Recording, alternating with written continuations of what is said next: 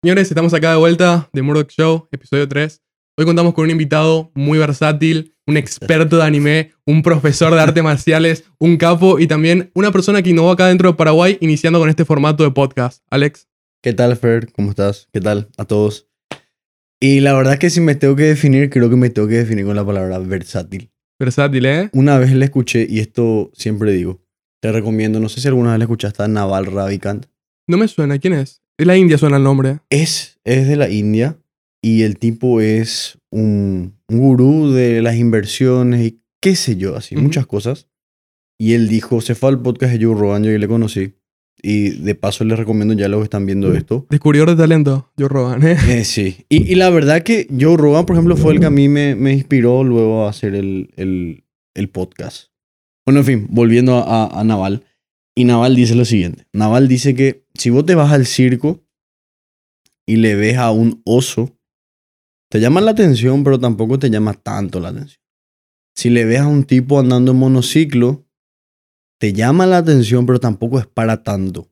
Pero si le ves a un oso en un monociclo, eso es lo que te llama la atención, porque son dos cosas que no tendrían que estar juntas. Desafía la expectativa. Y de repente me pasa a mí que cuando me ven a mí no se espera que sea profesor y que sea también profesor de... de- de Experto, esto, experto en anime. y, y que me guste el anime y, y- y que eh, eso pasa. Pero yo creo que es muy bonito porque ahí está la riqueza de las personas y la diferencia, lo que te hace único, ¿no crees? Y yo pienso que tenés toda la razón y a veces es triste porque hay personas que muchas veces son vacías. O sea, no... Yo pienso que, al menos así veo yo la vida, que nuestro objetivo es de repente lograr masterizar o ser un máster en distintas cosas. Nunca vas a ser perfecto en todo lo que haces. Pero, por ejemplo, al menos lo que yo intento.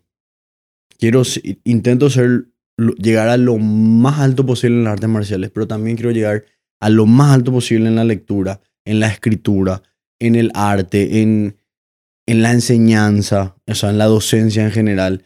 Y siempre esa, esa persecución, siempre es estar persiguiendo e intentar desarrollarse, aprender cosas nuevas. Ya te habrá pasado que te sentás con algunas personas y no hay conversación. Siento que somos personas poco convencionales, sobre todo acá en Paraguay. Y de hecho me, me gustaría hablar de eso, de cómo, cómo se siente ser nosotros unas personas con una mentalidad fuera de lo que permite la cultura incluso. Según lo que vos me dijiste, la versatilidad, ¿sabes lo que, me viene a la cabeza? Lo primero que me viene a la cabeza es el deseo de encasillar. Hay una unidimensionalidad y yo creo que viene, por ejemplo, de tiempos difíciles, tiempos de escasez, que fueron la mayoría en el mundo tiempos de escasez, en los que uno no se podía permitir ser más que una cosa. Y se quedó esa tendencia, esa costumbre de, hey, vos sos profesor de artes marciales. Y listo. Y aparte es un deseo de simplificar. Ahora estamos abundantes, ahora podemos permitirnos más. Somos más ricos. Y vos sabés que depende, Fer, depende de cómo lo mires, porque esto es lo interesante. Yo también creo que, bueno, par- parte también que venimos de, de esta época industrial en la que una persona hacía una cosa y haciendo esa única cosa ganaba y proveía lo suficiente el resto de su vida y tenía una familia y ya le daba para mantenerse y mantener y mantenerse a su familia y seguir. Hoy por hoy, como estamos, se quedó también un poquitito eso de la mentalidad de que vos andate a la universidad, tenés tu título y, y an- Desactualizado. antes era así, tenés tu título, eh, sos profesional y, te- y tenés una buena vida. Hoy por hoy no es así. Hoy por hoy, si vos querés vivir bien o muy bien, tenés que meter ingresos de aquí, de aquí, de aquí, de aquí. Entonces, por eso te digo, depende de cómo lo mires. Porque una persona antes haciendo una cosa nomás, eh, tenía una buena vida, tenía una casa, tenía un auto, tenía familias. Así, inclusive familias. Familia, sí, no, tenía, nosotros- tenía más, de, más de una familia. Acá en Paraguay práctica común. Eh, Exactamente. Y sin embargo, hoy si vos tenés una profesión nomás vas a hacer una cosa nomás, no, no da abasto. No da abasto. E imagínate, porque te digo, yo tengo cuatro trabajos. ¿Puedes citar cuáles son? Sí. Bueno, de profesión yo soy ingeniero agrónomo. Ujú. Otra So- cosa más extraña, ¿no? O sea, vi- viste, ¿de dónde viene el ingeniero agrónomo? Vamos a hablar de eso después. ¿De dónde vino? Soy, soy ingeniero agrónomo orientado en producción animal. Me falta un semestre para terminar mi máster en, en en zootecnia. Ujú. Tengo un posgrado en didáctica superior universitaria. Mis trabajos. Soy docente universitario, Ujú. enseño trigonometría en la facultad, en la católica. Soy docente en el colegio, enseño física ahí en tercer curso. Aparte, soy profesor orientador, que es más o menos como un cargo directivo, administrativo. El que evita que los chicos se suiciden. Y que se peguen no, balazos. no, pero lo que yo hago es, por ejemplo, contactarle con la psicóloga y que la psicóloga... Ah, yo pensé que era tipo, ¿viste el consejero de la serie Yankee? Eh, Es que, es que así es en los colegios. Pero el profesor guía es el que, por ejemplo, se encarga de controlar. Ah, yo comprendí mal. Yo pensé que esto era en el colegio, es en la universidad. Eso en la universidad. Entiendo, entiendo. Y aparte, otra vez, tengo mi, mi dojo de artes marciales, que soy profesor de kickboxing, Muay Thai. Vamos a dejar el arroba por acá, así que si quieren seguir. Eh, bueno, el que quiera seguir, ya Alexis Cubes, el único Alexis Cubes de Instagram, tengo un nombre raro, no sé, no hay, busqué ese otro, no hay. Afortunado. Y vos sabes que ya busqué mi nombre, no hay. A mí me robaron Fer Murdoch. Tipo, me robaron. Algún día lo voy a comprar. No, yo, yo busqué y no hay. Entonces, Alexis Cubes, y ahí está. Y enseño artes marciales también. O sea, imagínate la, la gran cantidad de trabajo que tengo. Que hay que meter hoy para sobrevivir como un ser humano decente y no ser un Sí, parásito que vive de sí, papi, mami, y lo que dejaron. ojo, no, es que soy, con lo que te estoy diciendo, yo creo que una persona hace 30 años pff, se iba a cagar de risa. Claro que sí, pero yo creo también, a ver, ¿de, de qué lado lo pienso? Antes, hoy todos nos vamos a la universidad, en parte es por eso los títulos no reditúan tanto, ¿no? Hay más gente que completa la universidad. Y antes el trabajador de fábrica, por ejemplo, no tenía oportunidad de salir de ahí. Hoy sí tenés oportunidades, tenés todos estos medios como estamos hablando a través de YouTube. Sí. Hay más oportunidades y hay menos recompensas por los caminos clásicos. Pa- pasa, eh, y es lo interesante, por eso volviendo al punto de hace rato, no sé si es bueno, no sé si es malo, porque el lado bueno es que la presión de del sistema hace que vos te vuelvas versátil y hagas muchas cosas. ¿Entendés? Y hay demasiada presión quizás. Y, y el lado negativo es que ni aún así a veces alcanza. Te ¿Entendés? pregun- alguna pregunta así, no. Valoración rápida. ¿Nos está rompiendo la presión? Sí. Sí. 100%.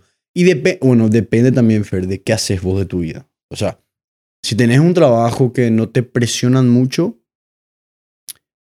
no creo. Y depende también de cómo vos veas el mundo. Eso también, eso también es importante. De a- algo que me pasó ahora hace poquito hablando de presión. Eh, estaba yo haciendo todas estas cosas que te comenté. Y Ujú. aparte yo entreno también. O sea, yo entreno con mis alumnos, kickboxing, muay thai, hago Brazilian Jiu-Jitsu. Y había mañanas que yo me despertaba, Fer, adolorido totalmente. Pero de todo, pero así imposible. ¿Era el estrés o eran los, y, y a eso, y- físico? y a ¿Era eso- lo y a eso, físico? a eso quiero llegar. Y yo decía, no, que estaba reventado de entrenar, porque eh, arte Era marcial- lo lógico. Pero después, atendé qué pasó. Llegó un momento que me empezó a doler el cuello. Pero me dolía el cuello de una manera extraña. No, no- no- era un dolor, es que no, no era un dolor así de entrenar. Porque cuando haces Muay Thai te clinchean, haces Jiu-Jitsu, ahorcan y duele. Pero no era ese dolor. Era raro. Yo estaba sentado así, qué sé yo, en, yo soy parte del consejo universitario, estábamos sentados así, yo estaba... que ni podía moverse Y- todo. sí, yo no entendía. Y mientras manejaba, por ejemplo, manejaba y me tocaba y me dolía. Y llegó el punto, Fer, que no podía dormir, tenía que dormir sin almohada, dolor, pero así. Todo esto me dolía, sonaba mi cuello, todo acá. ¿Y qué pasó? Tuve una contractura acá atrás, de una magnitud tan grande que me pinzó el nervio, se me entumecían las, tipo los Las dedos. manos. Sí, no toda la mano, pero esta parte y, y el pie. Y yo estaba parado, yo daba clase y me dolía y se me entumecía, o sea. Y yo le adjudico eso a una parte al estrés físico de entrenar, pero también al estrés del estrés. Y la tensión. Hay, hay algo, hay un artículo muy interesante que leí. Nosotros solemos pensar del estrés como un estado psicológico. Pero el estrés no es un estado psicológico, es una cuestión física. De hecho, sí, a, los, 100%. a los Navy SEALs le enseñan. El estrés se manifiesta en la tensión en tus músculos, en la aceleración del corazón, en la presión de la sangre. Es algo físico el estrés y es real. Y no es solo que vos podés manipularlo a través de estados mentales, convencerte, no, estoy re disfrutando esto. No podés. Hay una cantidad de bloques con el que empezás cada día y esos bloques se van agotando. Tratar de meter bloques de más terminan Te, eso. te cuento mi experiencia respecto al estrés. Eso es lo que sí podés, podés de repente comparar. Hay personas que manejan mejor el estrés que otras. Yo creo que hay un factor neuroticismo ahí. No, no y sé si claro, hay gente que sufre... eh, eh, La misma cosa más. Así sufre, por ejemplo, un pequeño altibajo y ya es el fin del mundo. Hay otras personas que, que no. Y, y es interesante porque yo decía, a mí el estrés no me afecta. El estrés no me afecta. El estrés no me afecta. Y más porque vos tienes esa mentalidad de tipo duro también. Claro, y, y, y porque considero mucho la filosofía estoy. Es que así pues son las artes marciales. Ese pues es el camino, el obstáculo del camino. Pero llega el momento que ya es demasiado obstáculo ya. Ya no estamos en antigua Grecia también. Ya no estamos No, en la plaza tranquilos pero, filosofando. pero- pero es interesante atender lo que me pasó. Eh, yo me, bueno, como sabes, me mudé acá hace poquito, somos más o menos vecinos. Vecino, mi vecino. Mi vecino. Literalmente, ahora yo, yo una vez ya había venido acá por algo de las remeras y ahora más me di cuenta que ah, vine caminando a una cuadra de mi casa. Y lo que sí que me mudé. ¿Por qué? Yo en mi casa, por otras cosas, estaba con estrés de- del ambiente de la casa, más el estrés eh, laboral y de mi vida, Totalmente. de mis cosas. Totalmente. Y yo decía que no me afectaba, pero vos sabés que me mudé a hacer mi vida ya. Y bajé 5 kilos, se me fueron las ojeras. Eh, vi una foto de, de hace un, del año pasado y me asusté. Las ojeras que tenía eran así profundas. Eh, es más, hay gente que me ve después mucho y me dice, che, qué bien que te veo. La Y- piel, y, entonces yo digo, tan mal que yo estaba. O sea, y yo no me daba cuenta, ¿entendés?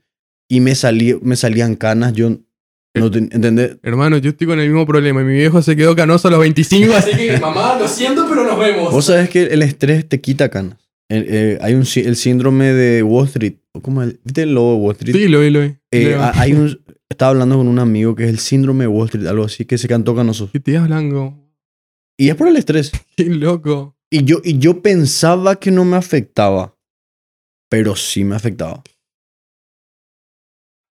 Hay, un, hay una frase de Jordan Peterson. Vos muy fan de Jordan Peterson. Yo también. eh, Es, muy loco lo- la, la cantidad de cosas que compartimos con este muchacho.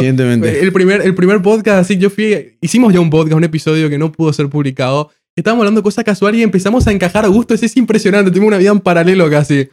En fin, hay una frase de Jordan Peterson que es: No trates de maximizar para un juego. La vida no es un juego, es una serie de juegos. Yo creo que eso es lo que pasa cuando vos tratas de usar la motivación, el pump, las tazas de café para meter todo en un día. Pero no, es, es, el, es, el, es el enfoque equivocado. Porque estás perdiendo la serie de juegos. Estás reduciendo muy gravemente la cantidad de cosas que vas a poder hacer en los días subsiguientes. Yo pienso, bueno, igual, yo creo, Fer, que todos tienen que pasar por ese proceso, igual. Porque es la única manera de que vos sepas que eso no es el camino. Eh, leí un libro hace poquito que te recomiendo que se llama La quietud es la clave, Ujú. Que, que es de Ryan Holiday, que es un escritor. eh, lo de- conozco, el de obstáculo filo- del camino, sí. el ego es el enemigo. Y, y, y la quietud es la clave y me hizo darme cuenta de muchas cosas que yo estaba haciendo mal. Que de- hay veces, es que, es que de repente yo digo, ¿por qué te digo que era necesario hacer eso? Porque te puedo decir que hoy estoy en donde estoy gracias a que me autoexigí demasiado. Pero yo pienso que tendría que, todos tenemos que hacer eso, pero en un momento nomás. Yo creo que sirve para encontrar los límites de uno. Sí, pero también yo Es creo verdad, que te va a ayudar a dar un, un empujón a llegar a un punto. Y una vez que llegas a ese punto, puedes bajarlo un poco, ¿entendés? Pero yo llegué a un momento que estaba tan obsesionado. Yo me considero... ¿Qué te obsesionaba? a, a eso, a eso voy. Yo soy, me considero... Me autodiagnostiqué. Un psicólogo me tendrá que decir. Un psicólogo me tendrá que decir. Pero yo, me, pero yo sé que soy un workaholic. Yo también. Porque yo te soy sincero, si tengo tiempo libre, yo estoy tan acostumbrado a tener todo por hora, mi agenda llena y tengo que hacer cosas que cuando estoy libre, ya agarro un destornillador y arreglo así los focos y hacer cualquier... Algo tengo que hacer. ¿Entendés? Entonces, ¿qué pasó? Llegó el Di- punto... Disculpame, te Sí. un segundito. ¿Vos tenés eh, calendarizado, schedule, tu tiempo libre? Yo encontré que eso sirve porque ca- capaz no es tanto adicción al trabajo, sino que es inhabilidad para salir de lo planeado. No, no, no, no. ¿Sabes por qué? Porque a, a- a eso voy. Ahora yo ya estoy medio superando. Ujú. Pero llegó el momento que yo tenía tiempo libre y cuando yo, por ejemplo, en mi tiempo libre, qué sé yo, quería jugar videojuegos. Me siento a jugar Play y me siento mal. Me siento mal. En- enti- entiendo No estoy siendo productivo, me siento mal. ¿Entendés? Pero tenías calendarizado tiempo libre en ese momento. Eh, no, porque, eh, qué sé yo, venís así de unas semanas súper cargadas de... Te digo, yo hay veces que empiezo a dar clase a las 7 de la mañana y termino de dar clase a las 10 de la noche. O sea, mi día está totalmente completo. Ok. Entonces cuando yo tengo espacios libres me desespera. Y algo que yo me di cuenta, y gracias que leí ese libro, y es más, hice un video una vez hablando de mi adicción al trabajo y me sorprendió Lo pude ver, estaba buena la camisa. en la camisa floreada. Eh, jugaba la camisa. Y me sorprendió que la gente comentaba y decía, yo también, yo también sufro de esto. Y es algo que Byung-Chul en la Sociedad del Cansancio habla de que mucha gente está sufriendo. El lado positivo es que, bueno, yo me autoexijo mucho, pero aunque sea, es algo que a mí me gusta hacer. O sea, ¿en qué sentido? Yo me autoexijo y auto... el- vos elegís tu, tu pena. Claro, pero a mí me encanta la docencia. O sea, a mí me encanta dar clase, a mí me encanta enseñarte marciales, me encanta enseñar trigonometría, me encanta enseñar Imagínate física. tener la misma carga laboral sin haber elegido tu sacrificio. Y- y es el infierno. Hay, hay veces que yo me estoy yendo hacia mi casa. Ahora, por ejemplo, me voy en colectivo al trabajo porque no quiero más manejar porque es un momento de estrés también manejar. Totalmente. Entonces, ahora, hay veces que yo así estoy yendo a mi casa, volviendo, y yo digo, hija de mil, yo que soy una persona totalmente única, vamos a decir, en el sentido de que gano dinero haciendo lo que me gusta, Afortunada. afortunada, y yo estoy cansado, y de repente quiero mandar toda la puta. ¿Qué será el que está así trabajando como yo o más en algo que ni siquiera le gusta otra vez? ¿Qué haces? A, eh, a eso va el libro de Byung-Chul Han, ¿entendés? ¿Qué- ¿Y qué pasa si cambiamos la pregunta ¿qué haces? a ¿qué hacemos? Porque claramente el sistema no está funcionando a la hora No. de maximizar el bienestar de las personas. Yo creo que, la, no sé si vos coincidís, la pregunta más grande de nuestra época y quizás de- ya desde el siglo XX es, ¿se puede mejorar el capitalismo? No necesariamente con otro sistema radicalmente diferente, No. pero se pueden introducir mejoras. Yo no tengo el conocimiento necesario para empezar a revelar una respuesta, pero sí para reconocer la importancia de la pregunta. ¿Vos compartís mi posición? Sí, claro. E- Es más, yo me cuestiono siempre eso. Porque la otra vez estaba hablando con un colega docente. Le digo, "Pro- le digo profe, ¿cuánto vos gastás en combustible mensual? Un millón, me dijo. Yo le dije, y bueno, yo también. ¿Te, da- te das cuenta de lo absurdo que estamos gastando un millón de guaraníes en movernos? ¿Te das cuenta de lo absurdo y ridículo que es? ¿Cu- ¿Cuánto? Qué, qué caro que es. Ahí, ahí- vamos, concejales de Asunción, escuchen. Qué caro que es renovar el sistema de transporte público. Cuesta billones de guaraníes. Pero imagínate un poco ese un millón por siete millones de personas. Realmente una ganancia eco- económica impresionante. ¿Y quién se enriquece con los un millón actuales que se están gastando? Empresarios. Claro. Gente que tiene monopolio. Gente que está lavando dinero con estaciones de servicio que spawnean cada puta calle. ¿No, no viste que acá frente al B se está construyendo una? sí, y- y- Adelante frente al SIL, otra. Quiero, quiero, quiero, quiero. Me construyeron un bis adelante de mi casa, boludo. Yo antes era feliz, hermano. Había noche. Ahora cierran el portón, vienen los camioneros con cachaca a las 3 de la mañana. Yo no duermo hace dos meses, boludo. Quilombo hacen. no, imagino. no sabes lo que es. No, y eh, eh, comparto contigo, Fer, que el sistema es, es que Hay que hacerse preguntas. la- yo, yo las preguntas que me hago es, pese a, todo, a toda la preparación que tengo, todo el trabajo que tengo, hago artes marciales también desde que tengo 3 años, tengo 27, tengo una vida de artes marciales, tengo una vida de estudios, de, de mis papás eran docentes, o sea, eh, puedo hacer otras, puedo ver otras maneras de ganar dinero, pero hay gente que no puede.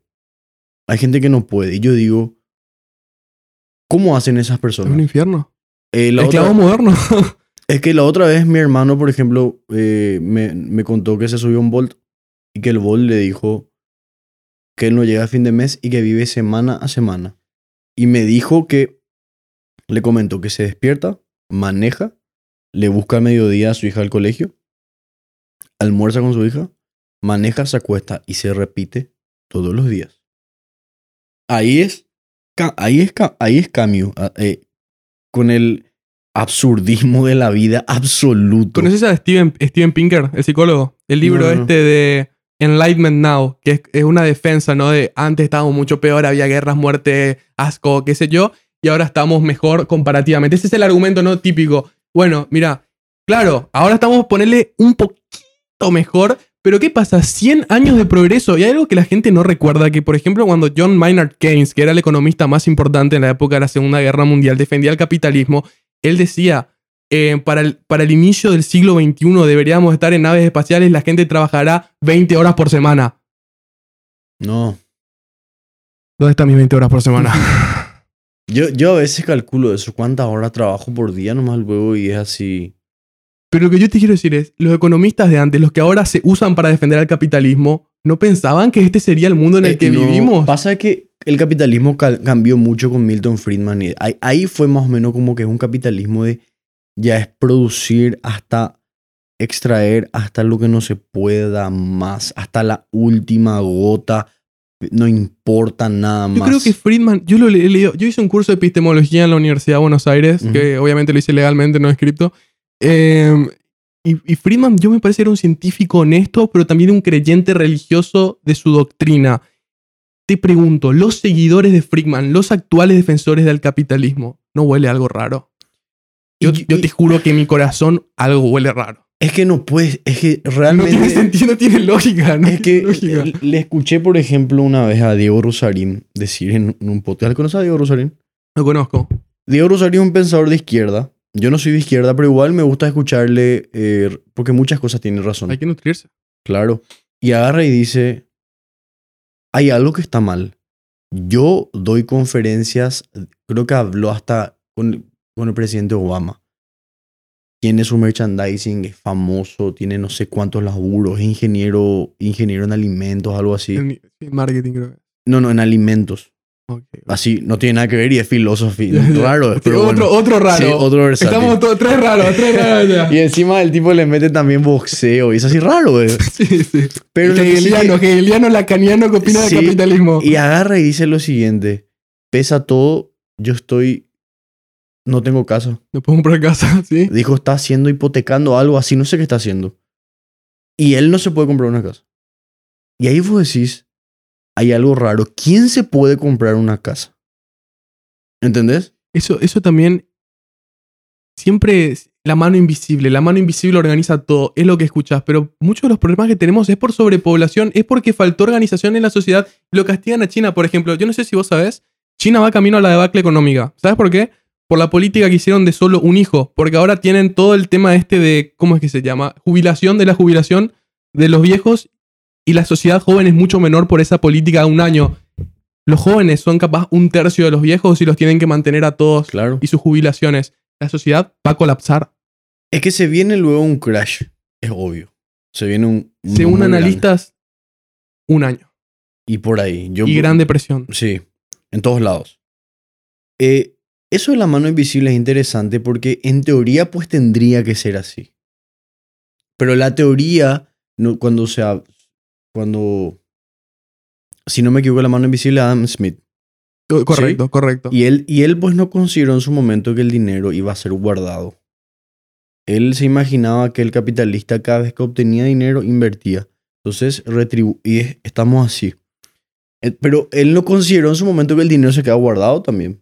Entonces, no es tanto así. Y hay muchos, hay muchos eh, papers publicados, estudios a lo largo de, de los años que la riqueza no, no es tanto como la teoría dice que cae para los demás. La teoría del goteo.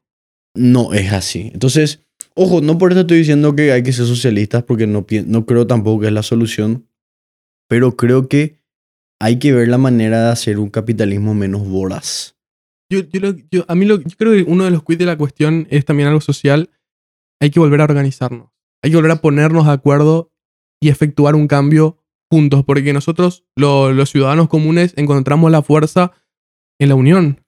Vos sabés que te soy sincero, Fer, yo no sé si ya es porque ya es mi edad o... Preste la fe. Yo sabes que yo, mi, obje- mi único objetivo es, y lo siento, perdón, si es negativo esto, lo siento, yo me puse una meta. Con que sea verdadero. voy a juntar la mayor cantidad de dinero posible y me voy a alienar de la sociedad, me voy a ir al campo, voy a construirme mi casa ahí y voy a vivir apartado de la sociedad. Yo no quiero más vivir en la sociedad. No me gusta la sociedad. Hermano, Odio, odio salir a la calle. Yo la otra vez, cuando me estaba yendo, imagínate que me estoy, te comenté que estoy yéndome en colectivo otra vez. Yo no, toda mi vida anduve en colectivo, pero Ujú. después dejé de andar porque me puedo comprar un auto, pero ahora estoy volviendo a andar otra vez. Uno, te porque- reencontraste con la sociedad Porque- casi fue una claro, sí, reconciliación. y, y es, y es interesante porque me estaba yendo, estaba bajando acá a Venezuela cuando salí ahí a Artigas. Ujú. Y miré así y dije, ¿esto acaso es realmente el progreso? ¿Est- ¿Esto, es, ¿Esto acaso es lo mejor que podemos ser? Todo gris, todo sucio, 700 estaciones de servicio. Acá tenemos una estación de servicio que es increíble. Te das la vuelta y sobre las vías del tren hay una ciudad, una villa así. Y vos decís, Es este el potencial de los seres humanos. y todo sucio, olor a mierda. Yo digo, ¿esto acaso es lo mejor que podemos ser en el pleno 2022? ¿Esto es progreso para la humanidad? Es una locura. Eh, Es una locura. Entonces, ¿qué voy a hacer? Lo siento, perdón, me voy al campo a vivir mi vida en a donde las cosas dependan de vos mismo. Claro, porque acá después agarran así. Fer, un café que me salía 17 mil, la otra vez me compré 43, por 43 mil, viejo. O sea, ¿qué está pasando? Y yo digo, la otra vez pasó algo increíble. Era día del padre y le llevé a, a, a Vi, a mi novia, que se baje a, comprar algo porque nos vamos a ir a X lugar. Al vivir acá, mis enemigos. No, no, no, no, no, allá en el centro. Y me dijo que vio que una señora compró un puñito de arroz, unos choricitos, sí, tres chorizos, cuatro chorizos. Y me dijo que era así, ni, ni 200 gramos de arroz, chorizo, una coca y dos batones. Y yo con que ella me cuente lo que vio, los dos ya pensamos lo mismo. Esa era la comida para el Día del Padre y los dos batones para los hijos probablemente. O sea, imagínate, así vive la gente. Y así vive el 80% de la población. Las personas, yo la otra vez vi, la media así de sueldo elevado, 5 millones. Vos con 5 millones, ¿sabes qué haces? Absolutamente nada. Yo creo que esa estadística encima está muy secada, muy errada. No, no, no, no. eh, la media de los, esos son los salarios más altos. ah, los, el 25% percentile, Eh, 25% eh, más alto. atendé, atendé. Esta- busqué, no te puedo citar porque no me acuerdo. No te preocupes. pero habla de que, si no me equivoco, a, pa- a partir de 6 millones para arriba, estás entre el 5 o entre el 10% de los que ganan más. Entonces imagínate, si vos haces una distribución normal, en este punto está el que en- está el 5%. Sí, en este, en este punto tenés, en- empezás a entrar como los más ricos, ganando 5 millones. Y tercera desviación ya. ¿Y, quién, imagínate, te vas tu curva en el otro extremo, ¿cuánto gana ese? No, no, ni siquiera hace falta llegar tan lejos. Imagínate en el, en el gordo de la curva. Eh, es eh, brutal. o sea, ¿cuánto dinero? O sea, para que veas nomás, si 6 millones es el más pobre de los más ricos, ¿cuántos serán los más ricos? O sea, y, y ahí te da, la, te da la pauta, si entre la media de los más ricos es 5 o 6 millones, ¿cuánto está el gordo de la curva y el otro extremo? ¿2 millones? ¿Un millón? O sea, ¿cómo la gente vive? Yo me pregunto, tienen dos hijos, tres hijos, eso. Yo te- tuve este debate la otra vez con un alumno que tiene 30 años, está casado, su señora tiene 31. Y yo ya tengo 27. Sí, que- que- que estás en camino. Estoy en camino a tener ¿Qué? un hijo en algún momento. ¿Qué Estamos hablando de tener hijos. Y no. No se puede. Es demasiado caro. Salvo que quiera tener un hijo y hacerle vivir mal. Pero, Pero- no quiero. Eh, eh, espera, me, me acabas de iluminar. Nunca lo había pensado con ese marco. Acá- las palabras que elegiste fueron perfectas para despertar esta idea. El capitalismo se está suicidando de esa forma también, porque con las presiones económicas imposibilita el nacimiento de hijos y el, y el naci- y el no nacimiento de hijos imposibilita la futura producción y le pone una soga en el cuello con respecto a las jubilaciones. ¿Vos sabés que las jubilaciones son imposibles de sacar? ¿Qué político la va a sacar? Literalmente van a ir a balear el partido, Y, ¿entendés? no, y- y- y es increíble porque ahora la gente dice, eh, ¿por qué votan por la izquierda? Y, La gente ya no sabe qué hacer, ya no sabe qué hacer. y, La gente ya no mira, sabe qué y hacer. es obvio que va a votar por la izquierda si vive absolutamente... Sabemos que la izquierda no funciona, pero aunque sea, No te vas una a- no. esperanza. Si votan por la izquierda porque es eso, o ¿cómo comen? ¿Cómo comes? Señores, tuvimos un pequeño corte comercial. No, mentira, no tenemos sponsor todavía, así que si algún sponsor quiere sponsorearnos, acá estamos. estamos hablando de las cuentas, el capitalismo, algunas durezas, algunos raciocinios sobre la necesidad de hacerse preguntas y de no convencerse por los expertos, porque hoy, como ayer, como en todos los tiempos, los expertos suelen estar financiados. Hay muchos no es que suelen, están. Eh, eh, no, sin duda, si no, no habría experto, ¿no? La sociedad que los crea. ¿Qué defienden? La sociedad que los crea. Exactamente. Ale, me encantaría volver sobre tu, tu fantasía de la cabaña en el medio de la nada. Claramente no en el Chaco, ¿no? Porque hace mucho calor. No, no, bueno, ¿en qué, en qué sentido? Idaho. Es que, mira, nos gusta o no, se va a venir una crisis grande respecto al alimento. Yo quiero irme. Yo, ah, es más, un ¿Vos, vos crees? ¿Por qué, por qué el alimento? ¿Por qué ¿Por qué? alimento? Y porque está carísimo. El trigo, la soja, todo está súper caro y, y de eso depende todo el resto. O sea, Yo- no, yo no es que no va a haber atención. comida. Mi mamá se va al súper. ¿Y por, cuál, cuál es la causa? ¿Qué está sucediendo? Mi mamá se va se- no, no, honesto, honestidad, no, ¿eh? te- bueno, te explico. Todo, está demasiado caro. Por ejemplo, irte al súper, algo que antes gastabas 2.50, hoy gastas No, cuatro- claro, pero sa- 400. ¿sabemos la causa? ¿Sabemos la causa o, sí, la- inflación? Inflación pura. Inflación. ¿Y por qué es inflación? Y porque el combustible está caro. Y cuando el combustible sube, todo sube. Porque aumentan los costos de todo. Ah, claro. ¿Entendés? Sí, Por ende, también sube el precio del trigo, de la soja. Y todo eso se utiliza para producir. ¿Qué comen los animales? Correcto. Trigo, soja, ya sea gallina, cerdo, vaca. La carne roja está carísima y es por eso. Entonces no es que va a haber crisis en el sentido de que no va a haber comida, sino de que va a ser muy caro.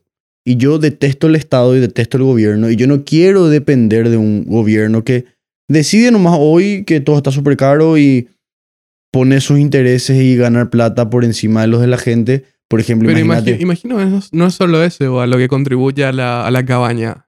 no, no, imagino que hay deseos fuera de lo económico. no, no, no, y, y- ¿Qué, qué provee la cabaña para nuestra vida, Alex? Yo, yo sigo tu plan. Pongo mi cabaña ahí a 100 kilómetros para no molestarte con mi cachaca. ¿Qué nos da la cabaña? Vendeme la cabaña. bueno, yo, yo quiero ser escritor, ¿ok? Hermoso. Ahí voy a poder escribir en paz, voy a darle de comer a mis animales, voy a hacer mis cultivos. Yo tengo un proyecto de la granja Google eh, de verdad que quiero hacer unos años más ya. Y quiero hacer mi vida allá en paz. Eh, igual, evidentemente, no es que voy a ser un ermitaño desconectado del mundo. No, internet, computadora, podcast, seguimos, todo normal. Podcast. Pero- pero- Eh, detesto levantarme y salir apurado a meterme en el tráfico. Detesto. ¿Entendés? Yo pienso que el ser humano, el ser humano no está hecho para lidiar con todo, con todo el drama de la sociedad. Detesto. ¿Entendés? Quiero irme a hacer mi vida en paz. pequeñas. ¿Mm? ¿Qué opinas? Nuestro Sí, diseño, creo yo. sí, no está mal. Pasa que ese es el problema de las redes sociales eso hoy, que te... Imagínate, La aldea global. Es que imagínate procesar los problemas de todos. Yo. Es imposible, así te conectas y ves problemas de todos. Tigo me estafó, me pusieron los cuernos, no sé qué. Y son todo el mundo tirando sus problemas y vos estás procesando los problemas de todos. O sea, yo quiero paz. Ahora, evi- evidentemente, ahora mismo no puedo hacerlo. Pero, y tampoco que me voy a, a alienar y voy a estar acá para siempre, sino que mm, quiero encontrar un equilibrio, en irme a estar allá. Pero es, es un poco extraño, ¿no?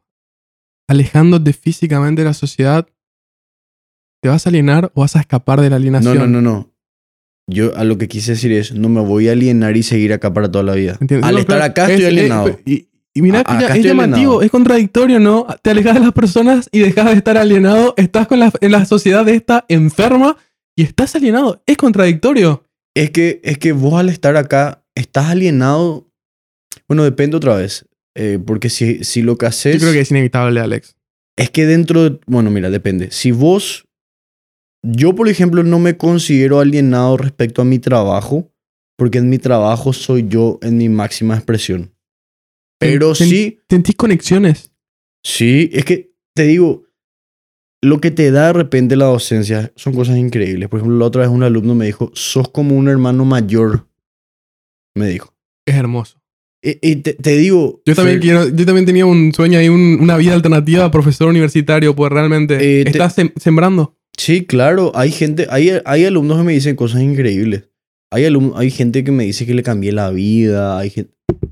eh, eh, y decirle así, ay, parece poca cosa, pero ¿sabes lo que, que venga una persona y te diga, vos me cambiaste la vida, me hiciste ver las cosas diferentes, gracias a vos ahora soy mejor. Son cosas que, hija de mil, y no es que me pasó una vez nomás. Eh, de repente los alumnos te dicen cosas así que, que vos decís, vale la pena que se me haya pinzado el nervio del, del estrés, ¿entendés? Entonces yo no estoy alienado ahí. Pero sí estoy alienado al estar en esta sociedad de mierda, ¿entendés? Lo vamos a ver a Alex dentro de cinco años, así tipo Stephen Hawking con un cartelito, valió la pena. pero eh, eh, ahí yo no estoy alienado. Pero ¿quién está alienado, por ejemplo, y un tipo que está haciendo un trabajo así de cargar planilla en Excel? Yo creo que incluso, incluso el 99,9%. Quiero saber tu valoración sobre esta idea.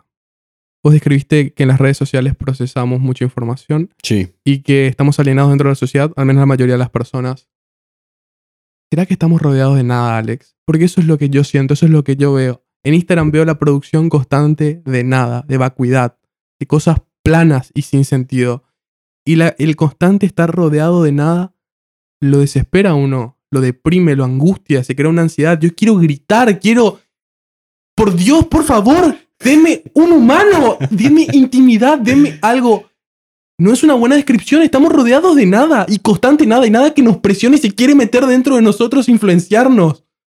Es, es muy interesante porque eh, dentro de todo, la nada es lo que a la nada le gusta.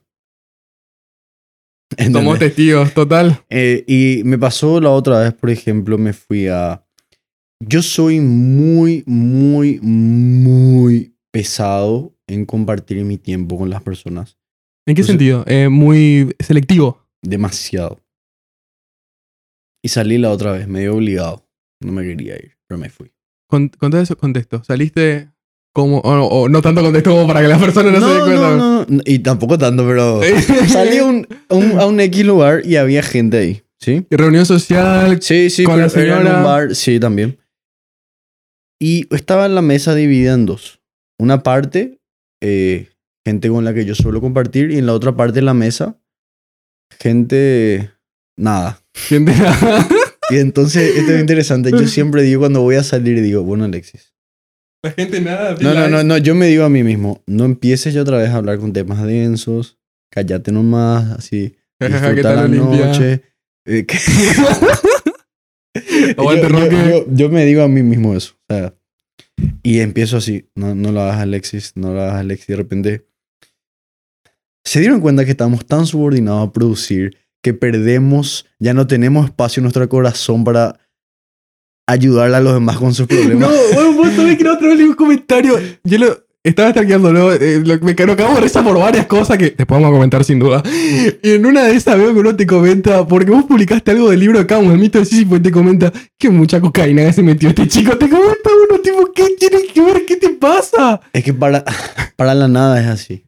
Es, es normal. Nosotros somos monstruos para ellos. Y bueno, X. Lo que sí que ya empezamos ya a hablar, ella tiene un tema denso, estamos hablando. Y de repente más levanté un poquitito la oreja y escuché lo que se estaba hablando hacia allá. Estaban hablando de los, los, de los tipos de vapeadores. Entonces, entonces yo ahí digo, ojo, y no es porque yo me crea único y especial, ni vos te creas único y especial. Es que hay lastimosamente personas que ¿Qué estás ganando en esa conversación? y no sé, no, no, no es lo ni ganar. Porque, sino que, ¿sabes qué es? Esa charla era rellenar el vacío. Con nada. ¿Entendés? Pero es la nada que hace ruido nomás. Porque la nada que hace ruido es mejor que la nada que no, no suena. Y es lo mismo la radio. Vos pones la radio, es la nada. Con mucho ruido nomás. Y publicidad. Entonces, yo lo que intento es aislarme lo más posible de... No escucho la radio, no veo la tele. Encontrar sentido sería una buena forma de decirlo.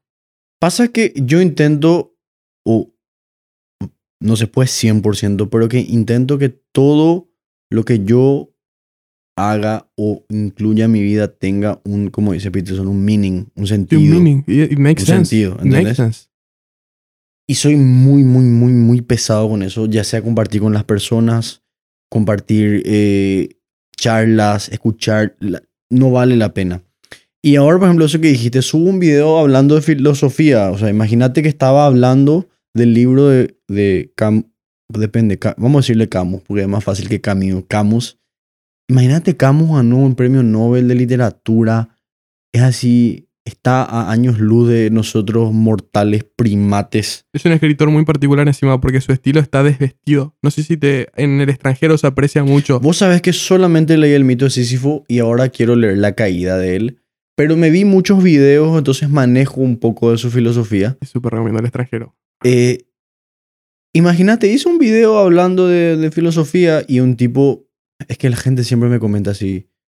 Y me pone que mucha cocaína se metió este tipo. O sea, imagínate que una persona que. Yo con el profe Martín estamos planteando un problema filosófico que planteó otra persona, que es un, un escritor. Y por eso me meto mucha cocaína. O sea, porque pienso me meto mucha cocaína. Qué afectado. Y, y para que te des cuenta, ¿por qué le mataron a Sócrates? ¿Por qué? Porque le mataron a Sócrates, porque le condenaron a tomar la Y lo cicuta. envenenaron. N- No, ni siquiera que le hicieron tomar la cicuta. ¿Por qué? Porque Sócrates pensaba. Y porque Sócrates le interpelaba a los demás. Y le hicieron un juicio que fue, que te recomiendo muchísimo el, el libro que escribió Platón que narra el juicio a Sócrates. Y yo leí y me enojé. Porque le mataron a Sócrates al pedo. Sócrates se Mm. defendió y le rompió el culo, pero le mataron. O sea, pero atendé. Y le condenaron. Le dijeron, toma la cicuta y te morís. O te vas de Atenas. Claro, lo aislás del poder. Y, atende lo que hizo Sócrates. Sócrates dijo, lo que ustedes me están haciendo es injusto, pero la ley es la ley y yo voy a respetar. Y él se podía escapar, vos sabés que querían llevarle. Sí, sí, obvio. Sí, Sócrates en ese momento era el dios de Atenas. para Y él dijo que no. Y hay una pintura muy famosa cuando le está así por tomar la cicuta. Imagínate, y ahí te das cuenta por qué le mataron y por qué pensaba. Y el problema con las personas que piensan es que le interpelan a los demás, le hacen ver las cosas que no da gusto Ay, ver. Dios, me haces acordar de. ¿Sabes qué me haces acordar? La tesis de, de Kierkegaard, de Soren Kierkegaard, es la ironía de Sócrates. Porque Sócrates desafía el pensamiento a través de la ironía, decía el filósofo original. Él va, rompe la bola, humilla a la gente, pero él no humilla con sus ideas, sus proposiciones, humilla a la gente con sus propias proposiciones. Sí, él, él te escucha y te interpela. Eso hacía Sócrates. Él crea una percepción de tu verdadero lugar en el mundo de las ideas, la razón y la verdad. Y, y es increíble porque Sócrates decía que él no sabe nada, pero lo que él... Era un troll Sócrates, ¿eh? Sí, porque él se iba y se iba a, a escuchar a ciertas personas y él decía, yo no sé nada, pero al menos yo no soy como estas personas que dicen que saben pero no saben. Me, pasa, me pasa muy frecuente eso, les perdono. Y, y es así lastimosamente y ahí te das cuenta para que veas, porque compartí un video de filosofía, soy un cocainómano. Me, me encanta. Así, sí, bueno, estúpido. ¿entendés? Ni si- pero yo no le contesto. El, el fenómeno, el fenómeno Sócrates que dijiste, me gustaría poner en otra perspectiva, porque dijiste 100% cierto, como el que desafía a las personas a su estupidez y a su equivocación es señalado, es apartado, es excluido y castigado. Pero lo peor de todo, muchas veces no hace falta ni que le interpeles. Muchas veces con que uno demuestre La diferencia. que, que te gusta leer, que te, que te, te cuestiona ciertas cosas, ya te apartan también, ya te apuntan también. Obvio es que eso es peligroso, porque Obvio. amenazas su, su ego. Eh, Realmente es así, es, es una realidad permanente. No puedes ser más inteligente, no puedes ser elocuente, no puedes tener ninguna demostración de superioridad porque amenaza su frágil sentido de identidad. Pero lo peor de todo es que ni siquiera es una demostración de superioridad. Vos estás siendo vos. ¿Entendés? Te quieren censurar, claro. Eso nomás. Y ahí es donde la gente te acu- automáticamente te acusan de egocéntrico. Vos sos- yo sé que vos sabes de eso, yo sé que vos lo viviste. Pues sos fachero, tenés mucho éxito para tu edad, estás, estás bien físicamente, seguro lo viviste. Te Demasiado. quieren censurar y vos sos egocéntrico por ser vos, cuando es en realidad ellos los que no pueden escapar de, de cómo me afecta a mí su existencia. En vez de pensar, bueno, este chico existe, genial por él tan bien como yo. O sea que yo me doy cuenta. Es la de algo. ironía. Hay gente. Yo te juro, a mí no me importa lo que hacen los demás. Yo estoy enfocado a mis cosas. Yo celebro, no, yo, yo celebro la virtud. Yo celebro, quiero sentirme que estoy promoviendo la virtud de mis amigos y en todos los seres humanos que pueda. Pero, pero es más, a, a lo que voy es, o sea, que no me importa en el sentido que a mí no me molesta, a mí no me Ah, afecta. Claramente. Si un amigo le va súper bien, así, bien ahí, adelante y me motiva, porque si a él le va bien, a mí también me tiene que ir bien. Yo también quiero ganar, todos tenemos que ganar, ¿entendés? Claro. Pero hay gente que me pasó ya tanto que yo veía en su cara que le molestaba o criticaba cosas que, que yo hacía, pero yo ni siquiera hacía Porque este, este proceso de, de crear contenido para las redes, yo ya empecé hace mucho. Me lancé nomás con el podcast en el 2020. 2020 creo fue. Y fue el formato de la PO más. Sí, pero yo intenté escribir, yo escribía mucho en Facebook porque era lo que había. Y había gente así que me criticaba, pero se enojaba luego. Quiere parecer Y, y- inteligente. y ate- y sí. Y Y- sé que lo más gracioso de esa gente que me criticaba, copiaba y pegaba lo que yo escribía después. Pero hacía copy-paste y ponía en su muro. Increíble.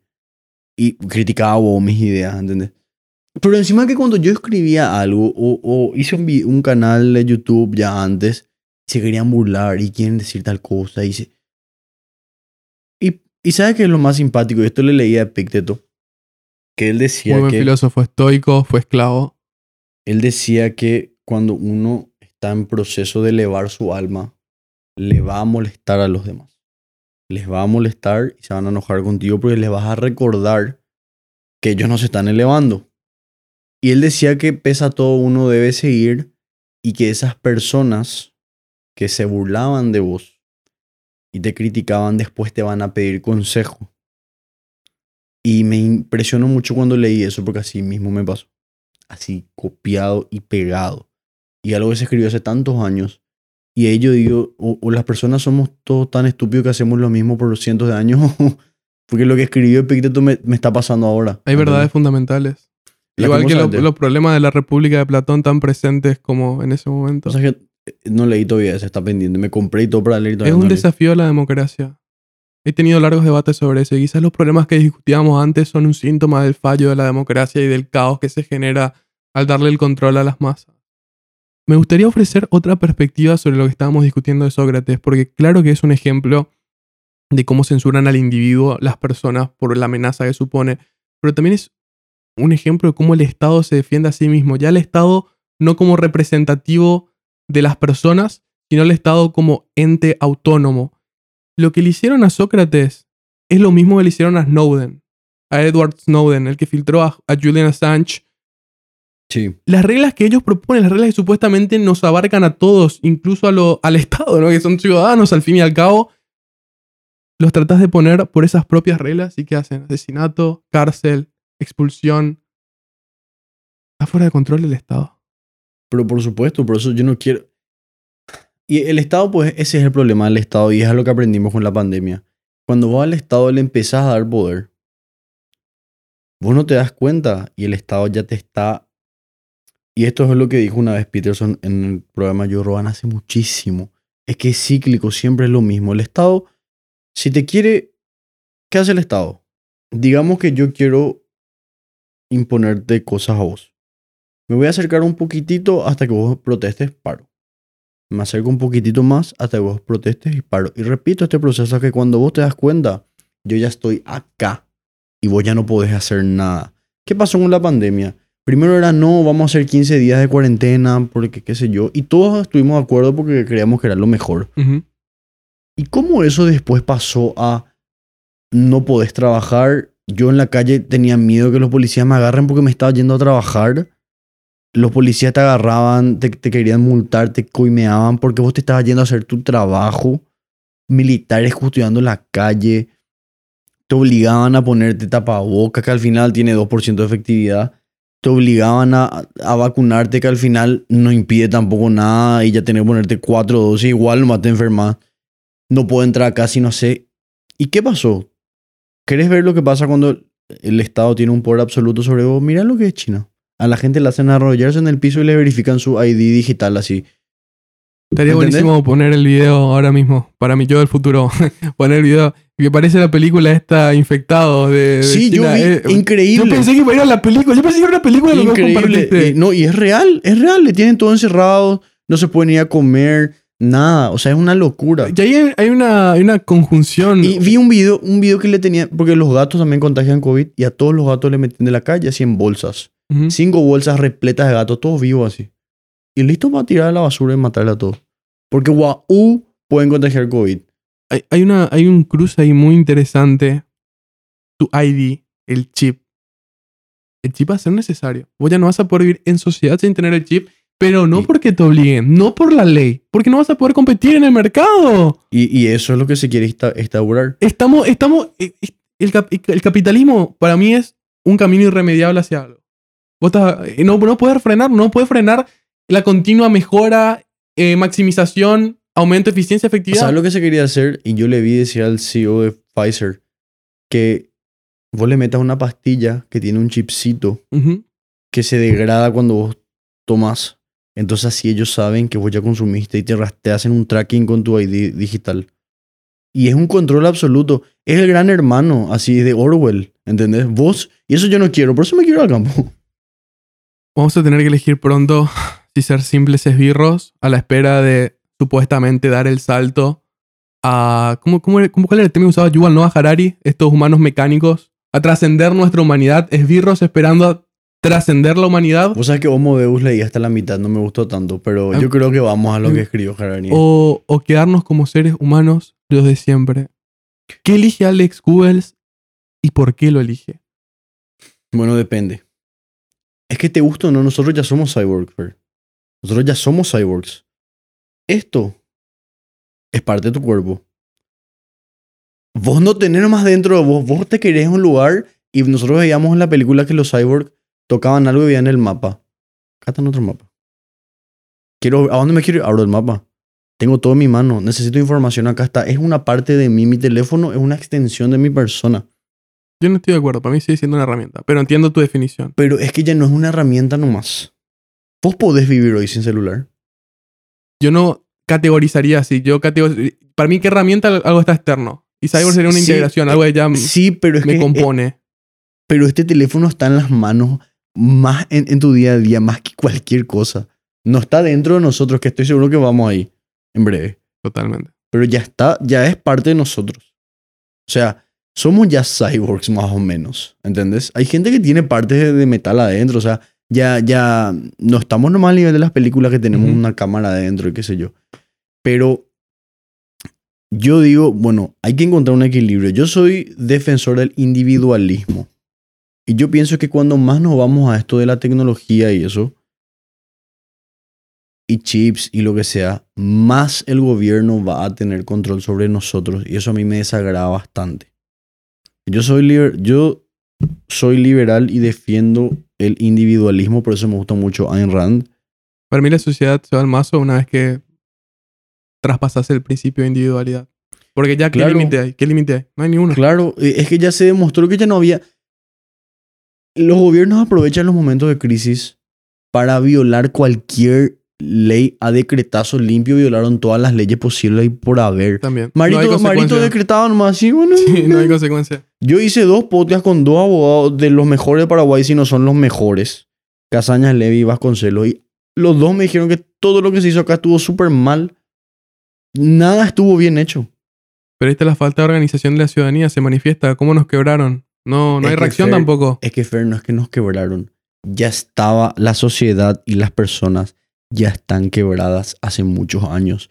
Por eso nos pueden hacer lo que quieren. Bueno, no, claro, no, no es que nos quebraron. Siempre Para que estuvo vea- quebrado, siempre pero- estuvo quebrado. Nunca, nunca existió la, la Para que veas que cuando alguien, yo por ejemplo, ponía en mi Facebook, en mi Instagram y eso, que me parecía que no estaban haciendo las cosas, que no era correcto lo que estaban haciendo, yo era un mongólico, yo era no sé qué, antivacuna, yo era no sé qué. Y ahí te das cuenta que cuando una persona dice, espera, espera, esto que nos están diciendo, Pero una valoración racional no significa que la medida no sea útil en cuanto a prevenir la muerte de personas. Significa esta medida es peligrosa porque puede llevar a tal, tal, tal. y- Quizás, probablemente ya está ¿y, llevando y a tal, qué tal, te tal. dice la gente? Pero el ministerio dice, Esa es autoridad.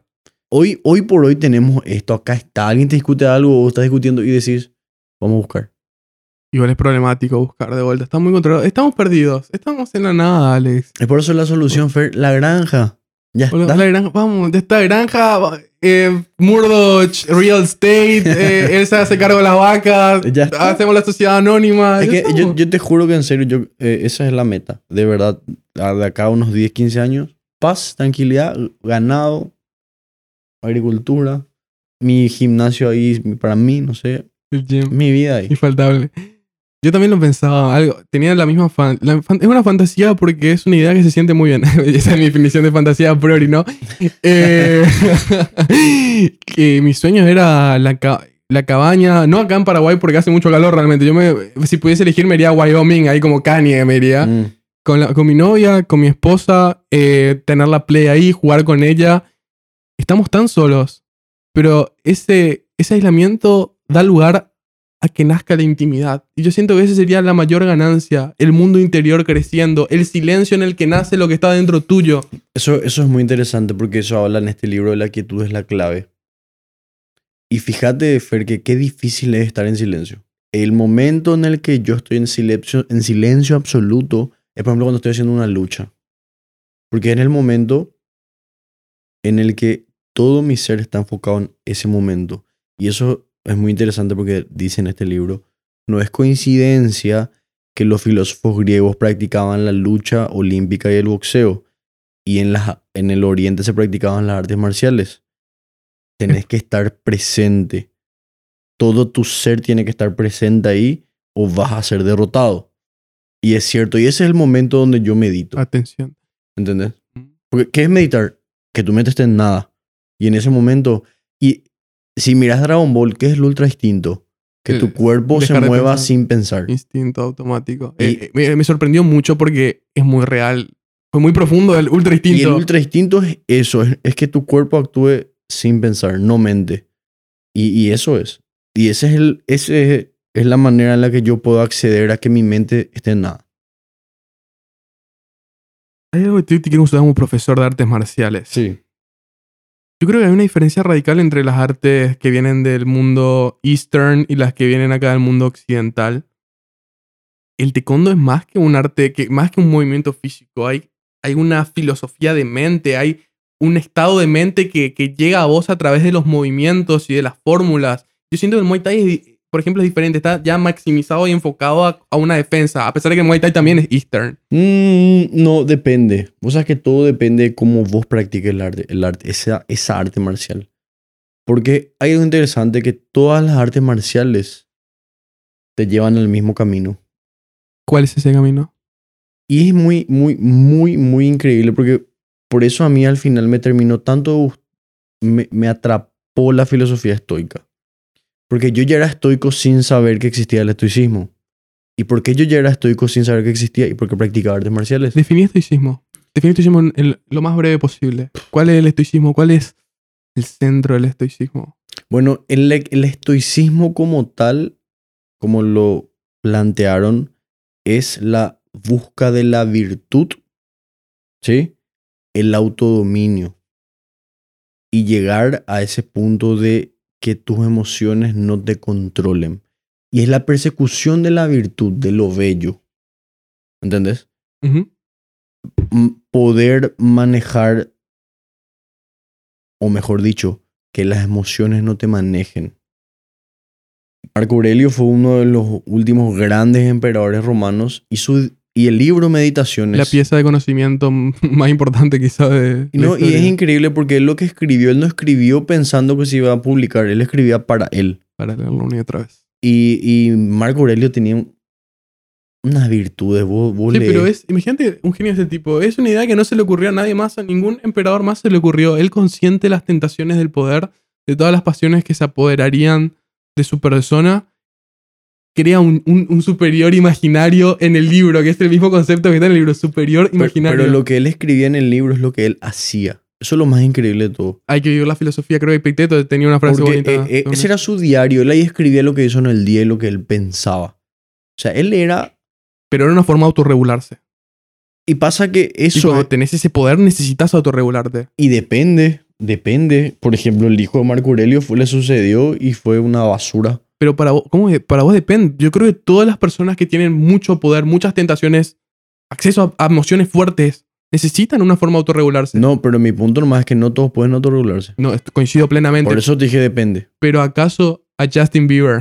Y ahí una un claro ejemplo, ahí tenés un claro ejemplo de alguien que tuvo todo desde muy chico y ahí está. ¿Y no lo, no lo hubiese salvado un meditación de Marco Aurelio dado a tiempo? Yo creo que lo hubiese salvado. Y mira, y es lo mismo que le pasó, por ejemplo, y no sé, porque es lo que le pasó al hijo, al hijo de Marco Aurelio. El hijo de Marco Aurelio, imagínate, vos sos el príncipe, sos el próximo, el próximo emperador. Hay una, hay una pregunta interesante ahí. ¿Será que Marco Aurelio tuvo tiempo para compartir con su hijo? Y vos sabés que súper interesante. Y, y muchos, muchos, muchos, muchos, muchos personajes a lo largo de la historia exitosa fueron muy malos padres.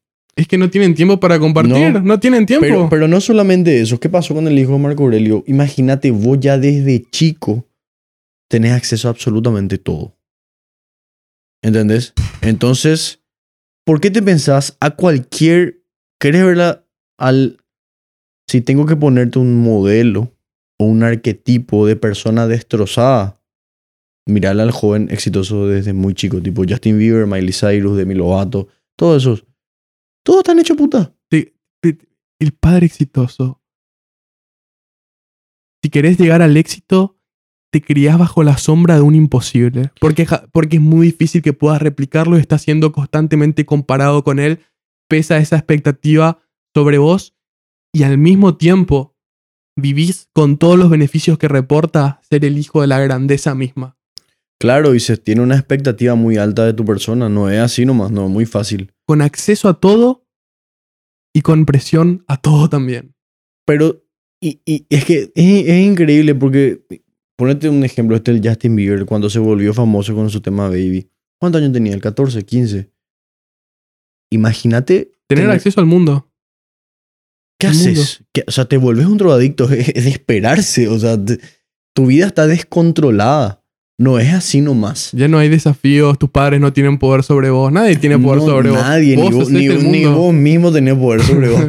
Y, y por eso a mí me gusta mucho el estoicismo y, y me gusta que eso es lo que te enseña, te enseñan las artes marciales bien practicadas, porque si tu profesor es un estúpido, probablemente vos seas un estúpido también. Te quiero hacer una pregunta, Alex. Se suele preguntar cuál es tu libro favorito, pero yo creo que esa es una pregunta difícil de responder, No. así que yo te quiero cambiar la pregunta. Si vos pudieses hacer que todo ser humano en el mundo leyese un libro y solo un libro, Imposible. ¿Qué libro sería? Depende si me decís... Pensalo conmigo. No, eh, pero es imposible. Depende si me decís un libro para... eh, Yo tengo una respuesta. No, vos elegís, vos elegís para qué, vos elegís, y explicar por qué, por qué ese libro. No, Bueno, no, es que depende. Yo te podría decir que leas un libro de un determinado tema para que entiendas lo problemático que puede ser. Yo te diría, por ejemplo, si quieres entender lo problemático que puede ser el gobierno que tiene un exceso de poder, léela Orwell. Ok, ok, ¿Entendés? ok. Si tu intención fuese mejorar la sociedad, si tu intención fuese mejorar el mundo como planeta, la Tierra, ¿qué Imposible. libro le das? Elegime uno, dale, no, no, no se puede. No sé. Lo, que, lo que sí te diría es así. A ver, así hablando. Así como te dije. Si quieres comprender los peligros, los peligros de la sociedad, léela a Orwell. También a Huxley. A. Ay, no me acuerdo el nombre del que escribió Fahrenheit 581. Y justo yo no lo leí. Eh, también a él. Si querés. Eh, Pero a mí me parece, o sea, te critico, te critico. Me parece muy poco accionable esos libros. Es cierto, te da un, yo te, yo diría, ¿sabes cuál? Me Si tenés que elegir, accionable. 1984, Orwell. Pum, ya está. Para vos el más accionable. Sí, de una. Porque te hace ver lo que pasa. Y es igualito a lo que pasó con el COVID ahí en China y eso. Después, si te diría que leas. Pasa que. No te puedo decir, lee este libro de filosofía porque vos no podés quedarte con un pensamiento nomás. Ahora, ¿qué te Yo diría? creo que sí. No, porque porque. es útil tener un sistema de ideas, Ojo. un formato. No, porque. Depende de qué libro, obvio. Los Sí. antiguos griegos eran diferentes yo- yo a Marx. Ahora, que- si vos me decís, lee. Yo te diría que le leas a los antiguos. A Sócrates, a Platón, a Aristóteles. Y, y, ¿Crees que es ese sistema de ideas que te permitiría maximizar? y de ahí Sí, salta. pues, un solo libro. y, y que a los estoicos. Ese es mi. mi- Venga, dame un solo libro para individuos, ya que no es para la sociedad. Si un individuo ya. quiere mejorar ya, su vida. sencillo. El manual de vida que escribió Epicteto. Ok, qué, qué, qué cool. ¿Cuál es, ¿Cuál es el insight? No lo leí, no sé de su existencia. Te habla sobre. Compartirle a la audiencia. eh, eso que, por ejemplo, te dije de. de que te comenté hace rato cuando vos querés elevar tu alma. Nada, te habla de aquellos que quieren elevar su alma, no pierden en asuntos. Su tiempo en asuntos que no son menesteres. Te habla, te habla también de lo breve que es la vida. Te habla de que eh, elijas bien en qué gastas tu tiempo. Te habla que tenés una vida nomás, que tenés que perseguir, llevar tu alma a lo más alto ya, que hoy empieces. Tiene muchísimas cosas eh, y es muy bueno. Y bajo, y es bajo otra vez la, la filosofía estoica, por eso me gusta mucho. Ahora, si te diría que de economía personal te recomendaría bastante, que a mí me cambió la vida ese libro, es Padre Rico, Padre Pobre, porque la gente critica y cree, ¿sabes qué cree? Que es un libro tipo La Ley de la Atracción, que te dice, podrás ser millonario. Ese libro no habla de eso. Ese libro te habla de más o menos cómo funciona el dinero, de cómo manejar. Pero principios lógicos del dinero. Y exactamente, ese libro yo leí y cambió mi vida absolutamente. Ese sí que fue un libro que me sacudió. También a mí me pasa que, por ejemplo, Padre Rico, Padre Pobre o Padres de ese, eh, libros de ese estilo son criticados por expertos, por economistas. Claro, pero su función no es englobar todo tu campo de estudio. Su No. función es transmitir una idea que puede ser obvia, pero es contraintuitiva para la mayoría de la población. Y puede que ahora ya todos sepamos de qué se trata padre rico, padre pobre, porque hay mil videos de YouTube diciendo lo mismo. Pero en su momento fue revolucionario para la mayoría de Pero, personas. pero te soy sincero, a una, la otra vez yo volví a escuchar el audiolibro y me seguía sorprendiendo las cosas que decía. Porque son errores económicos que cometemos todos. O sea, ahí te habla de Resumile eso. también, resumí. ¿Cuál, cuál es el insight? ¿Cuál es el, el A ver. fundamental? Habla, por ejemplo, de que muchas personas se quedan atrapadas en la carrera de la rata. ¿Y cómo se quedan atrapadas en la carrera de la rata? Entiendas carrera de la rata que corres en el molinito ese y no te vas ni a un lado. Carrera de rata sería algo así como existe una producción de tu parte y existe una presión que es lo que elimina la producción y ambas están muy parejas, por ende jamás puedes escapar de ese ciclo. Et- et- so- sos un, empleado que trabaja 8-5. Nunca vas a crecer, nunca vas a irte abajo. O sea, sí te vas a ir abajo, eso es lo peor de todo. Pero estás ahí. Y por ejemplo, te habla un casi un clásico ejemplo de eh, una pareja joven universitaria. eh, se casan. eh, ambos trabajan, ganan bien. Quieren vivir en una casa. Pum, se endeudan departamento. Están pagando el departamento unos años. Pum, bebé. Un bebé. Ok, igual todo sigue bien, pero hay que comprar electrodomésticos y hay que comprar la cama. Se endeudan, se pero pueden pagar todo súper bien. Después viene el segundo hijo, porque al hijo le cuida a la mamá nomás, pero ella son dos hijos. Entonces la señora ya tiene que dejar de trabajar y para cuidarle a los hijos. Entonces la mitad de los ingresos de la casa ya se va, pero las deudas siguen. Linealmente. Y te vas hacia abajo. por- ¿Y cuál es la solución? Y voy a trabajar más duro y voy a trabajar más. Linealmente. Entonces vos agarrás y empezás a trabajar más, empezás a trabajar más, pero no alcanza, no alcanza, no alcanza, no alcanza. No puedes más. Y, y, y te va al mazo. De, co- cosa- de esos tipos de errores te hablan. Por ejemplo, que una persona apenas gana plata y ¿qué es lo primero que hace? Se compra un auto. Y el auto es No algo... produce. Y él, hay, Pasivo activo, esa es la distinción Exactamente. fundamental. ¿Y qué dice Kiyosaki en su libro? Que los ricos compran activos y los pobres compran pasivos. Entiéndase que el activo es aquello que mete dinero a tu bolsillo y pasivo es lo que te quita. Una casa te quita dinero, depende. Si lo alquilas, es un activo. Si vivís vos, es un pasivo. Si es que compras un auto, desde el momento que compras, eh, pierde plata, se vuelve un pasivo. Cosas así. ¿Qué tenés que leer eso? Porque nadie no nos enseña a manejar el dinero y sorpresa, el dinero si, si no sabes manejar tu vida va a ser un fiasco así. Y hay, hay dos principios económicos que a mí me gustaría compartir con la audiencia y quizás con vos también. Am, lo que hablábamos del. Te creces linealmente, lentamente te vas abajo, o capaz te vas tipo por escalones, ¿no? Ya que las deudas se acumulan, etcétera, etcétera, y creces linealmente. ¿Cuál es la, la importancia de los ahorros y de la inversión, que es un crecimiento exponencial? Vos sabés que Kiyosaki dice que ahorrar no sirve. No sirve. Bueno, invertir. Claro, yo tomo ahorrar como invertir. Yo ya en mi cabeza son sinónimos. Lo invertís en el SP 500, en un fondo de inversión, Porque si vos metes tu plata, por ejemplo, metes tu plata en el banco se devalúa. Y se evalúa. Y hay inflación. O- Y ahí, ahí tienen, por ejemplo, yo- eso me da gracia, ¿sabes? Como a veces hablo y es como en mi cabeza tienen diferentes significados las palabras porque ya interpretas, ya está tan Sí. interiorizado ahorrar, invertir, claro, Sí. no, no lo metes ahí, se te, se te desaparece. Y el otro es traducir cada gasto como costo en tiempo. Por ejemplo, esta cena de 100 mil guaraníes, ¿cuánto me cuesta? Para la persona, la, la noche de joda, 150 mil gastás. Para la persona normal, de acá de Paraguay, que el salario mínimo es 80 mil, esos son 16 horas de sufrimiento. Así es. ¿Vale, Consti y la caipiriña 16 horas de sufrimiento? En la humilde opinión de este servidor, no. Absolutamente. Y ese es un principio genial porque lo traducís realmente a lo que me, me cuesta producir en mi vida. Después te quedas sin vida y la noche de Consti no, no valió mucho, chicos. Y aparte, ojo, no solamente estás perdiendo eso, estás perdiendo las horas del día siguiente porque vas a ser un cadáver Total, y, y vas a perder lunes, martes por ahí que vas a estar hecho puta todavía. total. ¿Entendés? Eh, a mí me gusta mucho medir todo. todo yo pongo un precio a mis horas. Yo digo que mi hora hoy por hoy vale 50 mil guaraníes. Útil. Útil. Entonces, por ejemplo, la otra vez yo iba a lavar mi auto y me iba a tomar una hora y pico o una hora hacer bien. 75. Vamos a decir una hora, 50 mil. En el lavadero me iba a salir 30 mil. El lavadero. Y ese mejor trabajo encima. ¿Entendés? Entonces así más o menos yo intento... Pongan, pongan un precio a su hora. Una vez tiré un tweet que explotó y todo el mundo dijo, me mandaron a la puta. O sea que ¿Cuál era? eh, mi, mi Twitter, yo hacía así y los comentarios eran infinitos. yo me estaba cagando la risa. Porque dije, qué poco tiene que valer tu tiempo para irte a formar fila tres horas para ahorrarte 10% de combustible. ¿Entendés?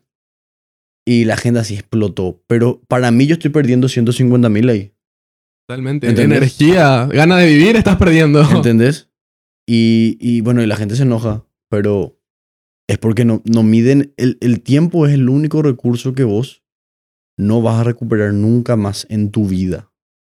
Tiempo, Esta, esta charla que estamos haciendo acá, ni vos ni yo vamos a recuperar nunca más en nuestra vida. Una persona que está escuchando este podcast nunca más va a no sé recuperar. si vos sentís igual que yo, para mí eso es un compromiso. Un compromiso de tratar de Claro, hacer lo mejor posible, claro. de hacer justicia a tu tiempo, a mi tiempo y al tiempo de todos los espectadores. yo cuando empecé a hacer contenido, yo dije, yo quiero llegar a tener muchos seguidores con contenido de calidad.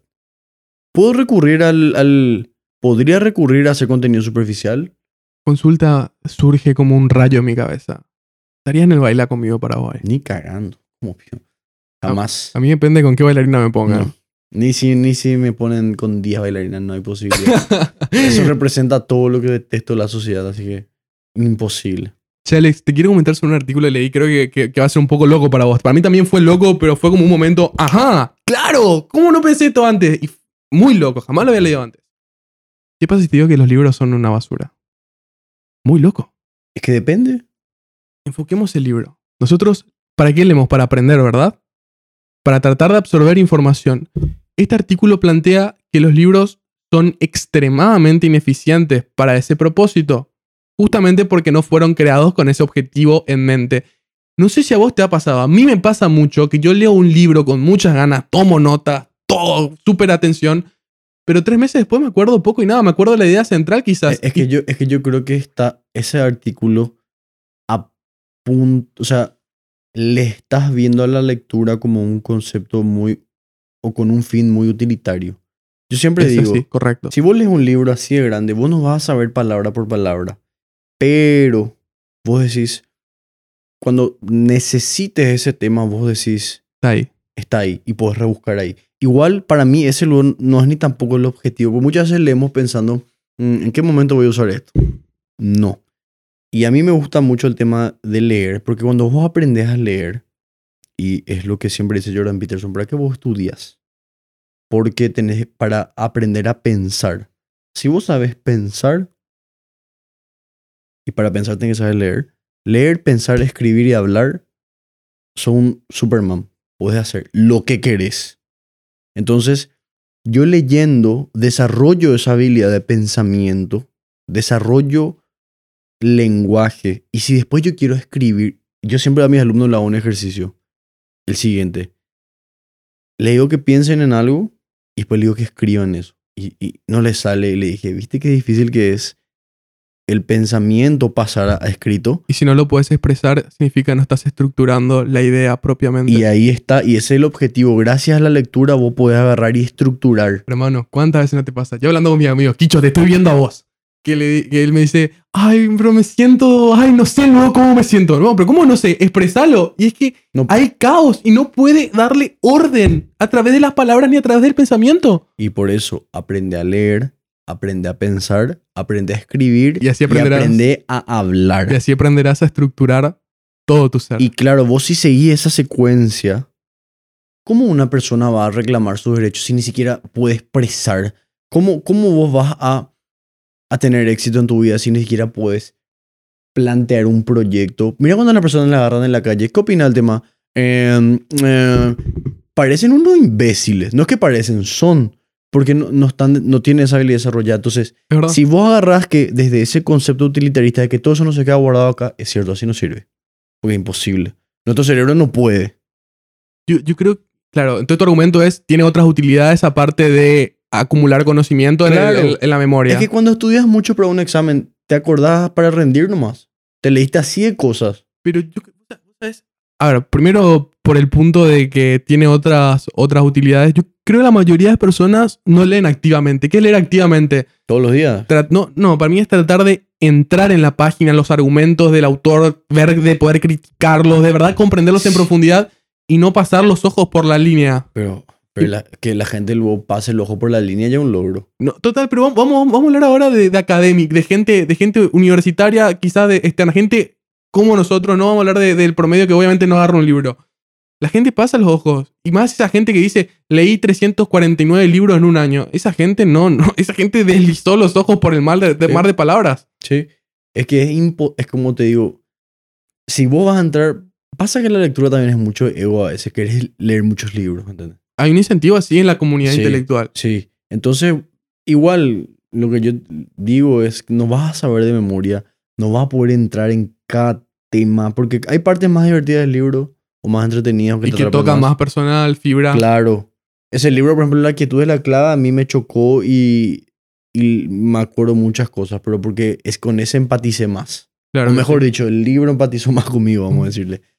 A- a- a- Hábitos atómicos, me gustó mucho, leí muy rápido, pero no sé, no me chocó tanto porque ahí describió ¿sabes- mi vida. ¿Sabes? Hábitos atómicos es uno de esos libros que yo siento que podría haber sido un artículo.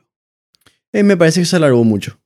No sé si un artículo, pero podría ser, haber sido más corto. Un post, un blog post así de tres partes por lo menos. Eh, creo que se alargó mucho, pero dentro de todo, a mí no me... ¿No te disgustó? No, no, no, no me chocó tanto como, por ejemplo, aquí tú es la clave, porque lo que ahí decía James Clear casi todo yo hago. O sea, yo vivo así luego, entonces Claro, no, pero- bueno, claro, y el otro tenías vos un enfoque y el libro te dijo no es tanto así. ¿Qué tal si haces así? Y eso, ¿entendés? cambia, afecta totalmente. Volviendo, volviendo al tema del libro. Para la retención de conocimiento, yo te recomiendo un montón. eh, es un concepto que se llama common place en inglés, lugar común. Eh, también hay una comunidad muy larga de esto, personal knowledge management, cómo manejar el conocimiento personal. Antes las personas tenían un libro así en el que metían todos sus, sus no sé si conoces las tarjetitas estas, las index cards, no sé cómo se llaman, las que usaba para memorizar de los, de los lados. Sí, sí, sí. La metían todo en un lugar y acumulaban así a lo largo de los años miles y miles de tarjetas con todo su conocimiento que iban capturando. Yo antes usaba Word, por ejemplo. Tenía mi Common Place. Te lo recomiendo muchísimo, en serio. Ahí capturas todos los insights más valiosos y lo tenés siempre más accesible. No hay fricción. No es como ir a buscar el libro que no sabes dónde lo dejaste. No sabes dónde, en qué parte está. Lo tenés todo ahí. Y esas son herramientas para aumentar la retención de una manera impresionante, boludo. Es que, es que escribir, yo lo que se intento hacer cuando leo algo que me llega así, escribo. Formularlo en tus propias palabras. O hay veces que transcribo así mismo, porque me- así tanto me gustó que transcribo, ¿entendés? Me pasa también. Pero eso también ayuda mucho. pero yo te aconsejo te, mucho y a todos los espectadores, utilicen la tecnología a su favor. Hoy ten- eh, es exponencial el crecimiento. Después tenés todas tus ideas ahí. Y como dice no, un invitado, Joe Rogan, dijo esto, no me acuerdo cuál, tus ideas tienen sexo y nacen mejores. y es Qué impresionante. espectacular está eso. Ahí los espectadores ya les encantó. Sexo escucharon y nuestros views. Qué. Yo creo, creo que yo siempre digo que voy a hacer por, pajero, no. Tengo una agendita donde anoto o mis ideas, o lo que pensé, o lo que leí. Y de ahí intento hacer algo, que es que tengan sexo entre ellas. dale, dale. Así es, así es. Hermano, te agradezco un montón. No, no sé cuánto tiempo hablamos. No, no, una hora, y, una hora y veinte, pero igual, ¿sabes qué es lo loco? Que nosotros somos conscientes de que quedaron fuera 80% de los temas que tenemos. Hay mucho para hablar. Así que creo que va a salir otro capítulo. Yo les hago una promesa, vamos a traer a un otaku oloroso acá, vamos a hacer tres otakus olorosos y no solo dos. Vamos a tener un debate muy profundo sobre De todos los temas más importantes del mundo. Sí, Anime. Alex.